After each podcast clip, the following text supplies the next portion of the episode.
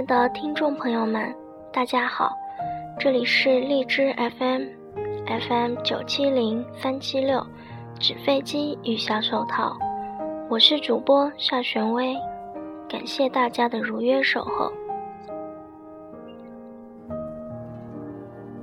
浩渺繁星，延吉穹顶，两会前的这一个周末是属于柴静的。在一个习惯睁眼说瞎话的文宣系统中，产生了看见的柴静。然后，在一个自我承担风险、资金以及荣誉的自媒体时代，柴静又努力的去解释看不见。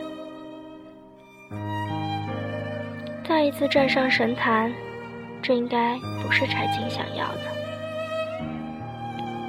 带着好奇、压抑。震颤的心情，看完了一百分钟的柴静雾霾调查。一个具备专业传媒人素养和强烈社会责任感的妈妈，花费一年时间，耗资百万，查找大量详实资料，寻访多位专家和官员，并到曾经历过中国目前现状的多个国家实地探访。一系列看似耸言听闻的数字画面，告诉所有人：你我若再不行动，都会死在雾霾里。不论这个视频的出发点在何处，它过亿量级的转播，对于提升中国人的环保意识，是一个里程碑级的事件。如果你认真看了这个片子，就会发现，这个片子的主角。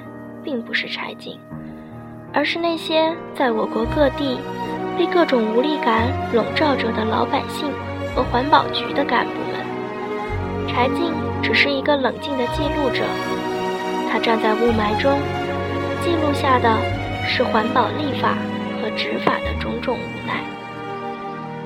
这个片子给我带来的更多的是观点的颠覆。在此之前。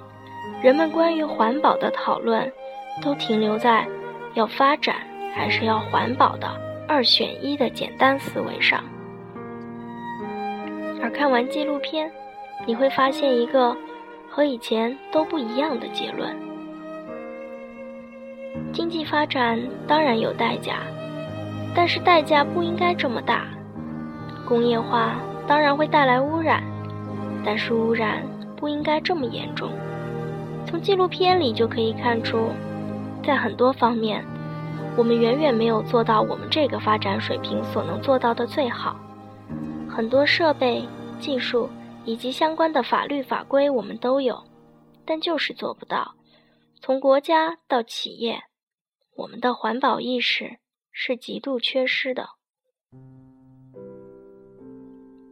昨天我在看这个片子的时候，觉得中国还有救。但是今天看到一些评论，却觉得中国完蛋了。你永远叫不醒一个装睡的人。你谈环保的时候，他在看生孩子。不知从什么时候开始，朋友圈里的风突然开始转向，柴静的私生活被扒出来，高龄产妇、抽烟、开大排量车、美国。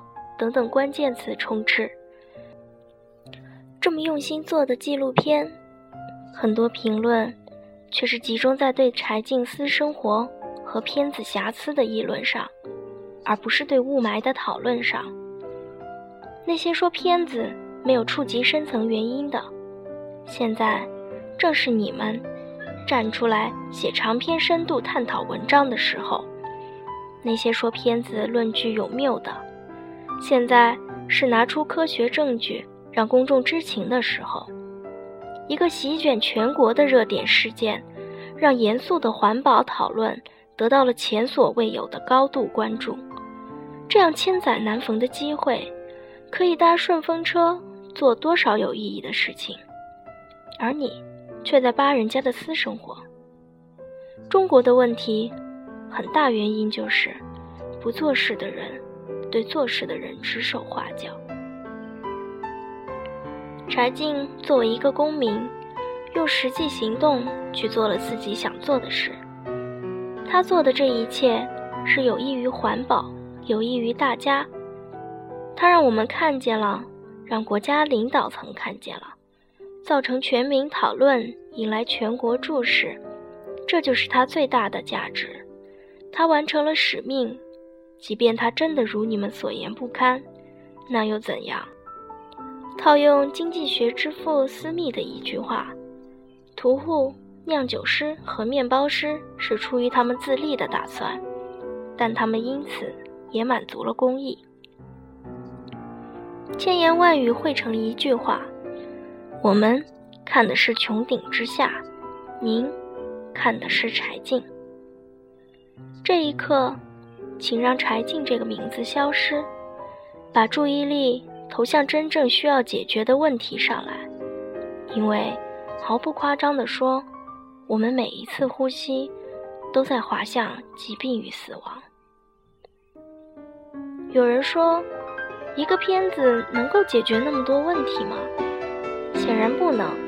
它不能赋予环保局权力，不能搞掉威胁断供的国企，不能让那些得了癌症的人们复活。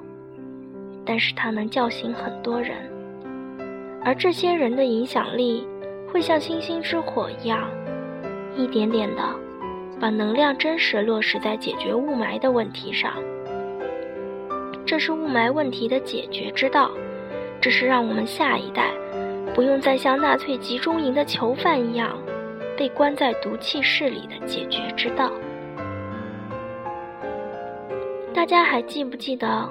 功夫里面，周星驰被火云邪神打在地上，还捡根小棍敲了火云邪神一下，是不是觉得很可笑？打不过是一回事，但打不打又是一回事。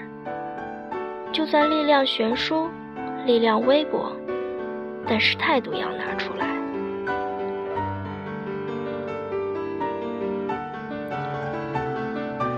上文章来自视觉志原创文章，作者沙小皮。